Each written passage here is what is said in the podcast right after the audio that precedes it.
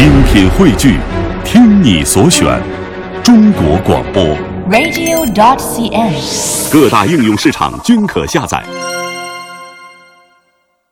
听众朋友，欢迎您继续收听中央人民广播电台老年之声的健康之家，我是西子。很多人认为呢，身材肥胖的老年朋友比瘦弱的老年朋友患血压高等三高疾病的几率高，所以呢，有些身材比较瘦的老年朋友就觉得呀，反正高血压跟我也没有什么关系，就不用去注意了。这样做到底行不行呢？带着这个问题，健康之家的编辑王志梅采访了北京市东城区，采访了北京协和医院心内科副主任医师高鹏大夫，北京朝阳区心内科副主任医师陈木雷大夫，还有安贞医院心内科副主任医师崔松大夫。我们一起来听听专家怎么说。首先呢，我们听到的是志梅对安贞医院心内科副主任医师崔松大夫的访谈。呃，随着这个年龄的增加，血管的这个弹性呢变差了。那血管的阻力也开始增加，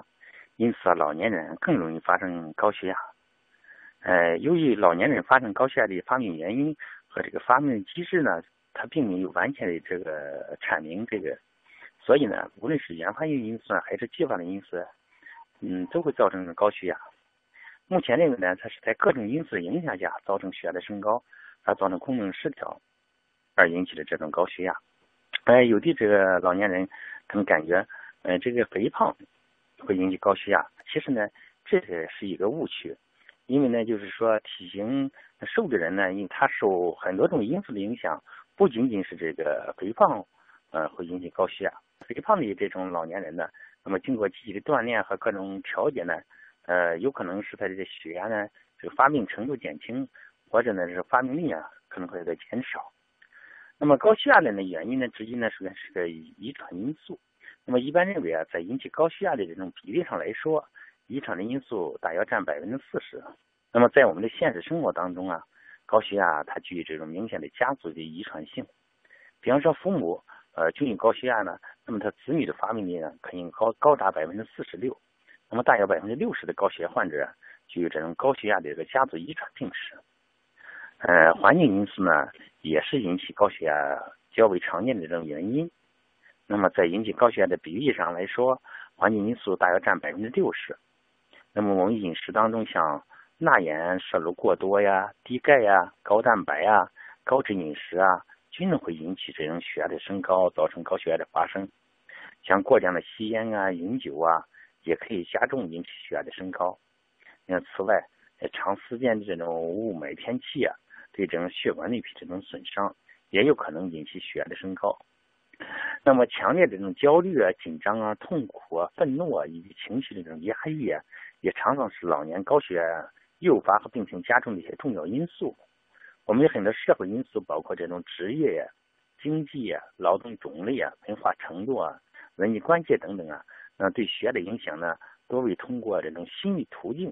引起精神紧张，造成呢精神应激而起这种作用。那么，流行病学研究也发现了，城市的高血压史患病率明显高于农村。那么，这种城市的这种工业化程度越高，那么城乡的这种患病率差别会越大。那么，同一地区当中，你像工人的患病率，也是显著的高于这种农民的。一些高职业的这种高强度的，呃，像职业，比方说航空调度啊、警察呀、消防队员啊、闹市区的这种汽车司机啊、银行职员啊等等。也容易高造成出现这种高血压，那么它主要是通过这种呢自主神经啊与神经内分泌途径呢，造成了全身这种小动脉的痉挛啊血压上升而引起，尤其是在像这老年人本身这种调节功能在降低，所以呢也会引起这种血压的这种上升。哎，总之啊，像我们的家人还有朋友啊，还有我们的社会啊，有更多的关注这种老年人，帮助老年人保持一个健康的生活习惯。和一个愉快这种心情呢，会更好的有助于老年人血压的防。那么从具体来讲的话呢，老年人高血压，嗯，一个，那么它可能是以这种收缩压呃增高为主，也就是我们老百姓常说的这种高压增高为主啊。呃，低压的话呢，也是舒张压，有可能不高啊，甚至还偏低一些啊。比如我们年轻人。一般有高血压，可能这个舒张压也是低压高的更多一些啊，可能高压只有一百四，低压一百、一百一啊。那么老年人可能比如高压到了一百七八，那么他的低压可能才六七十，那么这种老年人可能更常见一些啊。那么还有呢，老年人他的血压呢波动比较大啊，比如一天之间你去监测啊，那么可能早晨起来啊血压高的比较多啊，那么到了中午啊服药之后啊三四个小时左右的时候啊血压可能正常啊，有的甚至会偏低一些啊。那么还有的话呢，它和这些呃精神啊、情绪啊因素呃关系更密切啊。呃，有些人一到这个冬季啊，那么一入冬啊刚乍冷的时候。那么一下血压呢，呃，原来都控制很好啊，突然一下可能高的比较多啊。嗯，那么这是老年人血压高的这个几大特点啊。那针对这几个特点来讲的话呢，我觉得从呃治疗方面来讲，呃，一个呃刚才讲了，它和精神情绪因素呃关系更密切啊。从老年人应该是注意控制自己的情绪，情绪要相对来讲的话呢，比较呃平和一些啊，不要因为一点事啊就着急啊、生气啊。那么这样的话呢，血压可能会波动比较大，那么容易引发一些事件啊。我们知道高血压是这种心脑血管疾病发生的一个最重要的一个原因啊，所以有的病人可能呃情绪波动之后引起血压升高，出现了脑血管意外啊，出现心肌梗死啊。那么这个在我们临床中都是很常见的啊。那么所以作为治疗的第一步啊，那么可能并不一定是这种药物的问题啊，那么一定要注意呃这种情绪的控制。那么说到饮食的话呢，啊，实际上大家可能都知道，那么这种饮食和高血压之间有着非常密切的关系啊。比如我们说到了呃盐的摄入啊，那么它和高血压之间就有着非常密切的关系啊。因为从我们这个地域调查来讲，北方高血压的啊发病率是明显要高于南方。这里边呢，一方面可能有这种天气因素啊，另外一方面也有这种生活习惯因素在里边。那么其中很重要的一点就是和盐的摄入有关系啊。我们知道这个世界卫生组织要求啊，每天我们这盐的摄入量实际上五六克就能满足你的生理需要啊。但是的话呢，实际上我们北方人，那么这盐的摄入量每天能达到十五克甚至十八克啊。那这个盐的摄入过多就会造成呃水在体内储留啊。那么这个水储留之后就会造成这种血压的升高。那么，所以老年人，那么如果说吃的比较咸，就容易造成这种容量负荷过高，造成这种血压增高。特别是这种病人，他的高压可能会高的更多一些啊。而老年人上本身，他由于这个呃自身的一些味蕾啊功能退化啊，他对一些咸淡的敏感程度比年轻人要差啊，所以不自觉的，那么可能吃的就比年轻时候要口重一些啊。那在这种情况下，我们要有意的。去控制我们的盐的摄入啊，比如说在家里边，我们可以找一个小勺啊，那么称好了一小勺的盐大概是多少啊？那我们要算下来啊，一天我比如说定好了每个人五克盐、六克盐啊，那么一定要是严格控制啊。那么这样的话呢，对我们这个血压的管理也是非常非常有帮助的啊。最后我们听到的是北京市协和医院心内科副主任医师高鹏大夫的采访录音，告诉我们。怎样预防和治疗高血压？呃，老年人因为呃血压往往是最高发的一个年龄，所以一般来说，呃，对老年人可能呃我们比较重视血压的问题。这几年呢，就是说呃对老年人的高血压的治疗的目标呢，可能有一些新的变化。过去我们对老年人可能相对要求的更为严格，呃，过去我们通常把血压控制在目标在一百四九十。但是这几年国内国际的这个标准呢，对老年人可能有所放松啊，就是放宽一点，他的治疗的目标啊，一般我们认为老年人在一百五九十左右的血压就可以了，因为好多老年人会出现脑缺血的问题，所以我们把他的目标放宽。呃，再有就是呃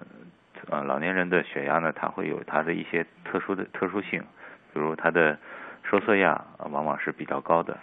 啊，而收缩压呢，往往是引起各种后果的一个主要的因素，所以我们呃更多的是呃最主要的目标是先关注这个收缩压，就是我们所说的高压的那种控制。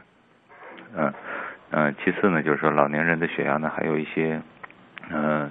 呃它的波动性是比较大的，就是说老年人血管它的波动性可能高的时候很高，是但是低的时候有时候又会很低，所以呃，我们对老年人的血压的控制呢，还是希望能够去采用一些比较长效的平稳的降压药物。那这样的话，让血呃患者的血压呢不要太大的波动，这样呃能够尽最大可能的保护他的各种脏器啊，包括脑啊、肾呐、啊、心脏啊等等。呃，至于降压的呃呃呃。方方法呢？首先呢，就是我们一般来说，嗯，开始的治疗总是先从我们啊生活方式和饮食习惯的调整来做起的。嗯，生活方式，比如说老年人鼓励他做一点，呃，适量的做一点运动。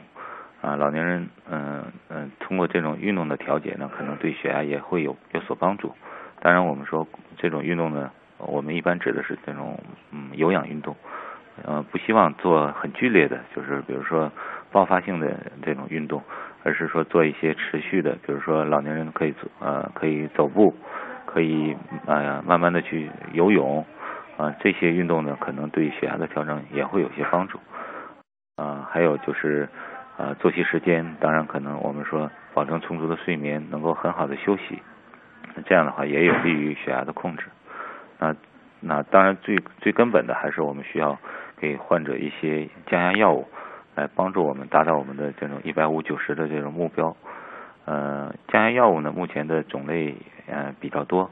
啊，目前最常用的四大类到五大类的药物呢，对呃所有人来说都是一个呃一线选择，但是对不同的人的特点，可能我们会根据患者的这种哦他的血压的一一些特殊性来给予调整。那总的来说呢，我们是希望老年人用的药物是希望用的是那种一天一次的，这样保证他的长效的呃用药呢。这样第一，老年人可能他会健忘，如果你给他用一些短效药呢，他可能会有漏服的情况，这样血压波动性就大。那用一天一次的呢，他比如说他早晨作为一个生活的开始的一部分啊，就像我们早晨刷牙一样，那早晨起来先吃药，这样的话就是这一天。这一一片药可能就管了这个二十四小时的这个总体的血压了，